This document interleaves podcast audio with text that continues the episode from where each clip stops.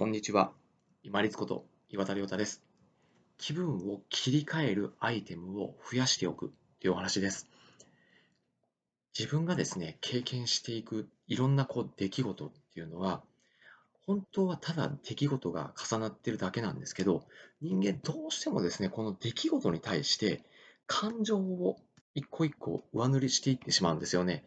で、一番やっぱりきついのが怒りとか、あと悲しいとかっていうこう喪失感の感情ですよね。これがですね、やっぱりどうしても後々まで尾を引きずるんですよね。ちょっと気分転換できそうになったのに、家に帰ってきてちょっとふとした瞬間に、くそ、なんであんなやつにあんなこと言われないかんとかされないかんとかになって、こう、ムカムカがまた出てきたり、ああ、また失ったなっていう、こう、悲しみ、喪失感に襲われたりっていうことが出てくると思います。でも、この気分っていうのを一回だけちょっとこう切り替えるアイテムっていうのを増やしておくと、それを引き剥がして忘れていく有効な手段にできると思うんですね。で、やっぱり一番おすすめしたいのは音楽ですかね。音楽って、あの、なんて言うんでしょうね、こう右からの刺激もあるんですけど、この聴く音楽によって、例えば、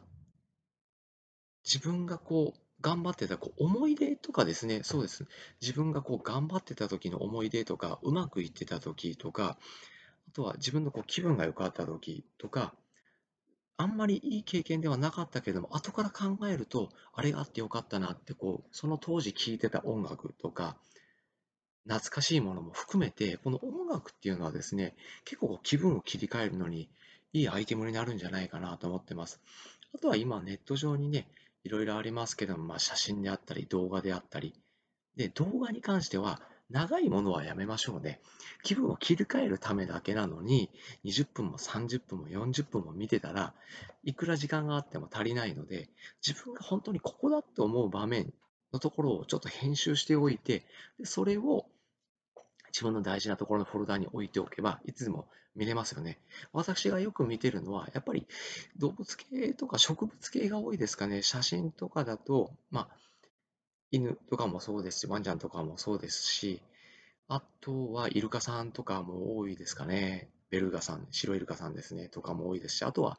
えっ、ー、と、ゾウさんとかも結構あるかな。そういうこう、自分がお気に入りで、ちょっとこう、ニッとこう、なんつうんだろう、さっきまで怒ってたり悲しんでたりしたのに、これを見たら、ちょっとこう、ニヤッとほっこりできるっていう写真とか動画っていうのも、まあ、短めに見れるものですね、動画だと、を用意しておくと、自分の気持ちの切り替えが、ちょっとうまくいい方向に行く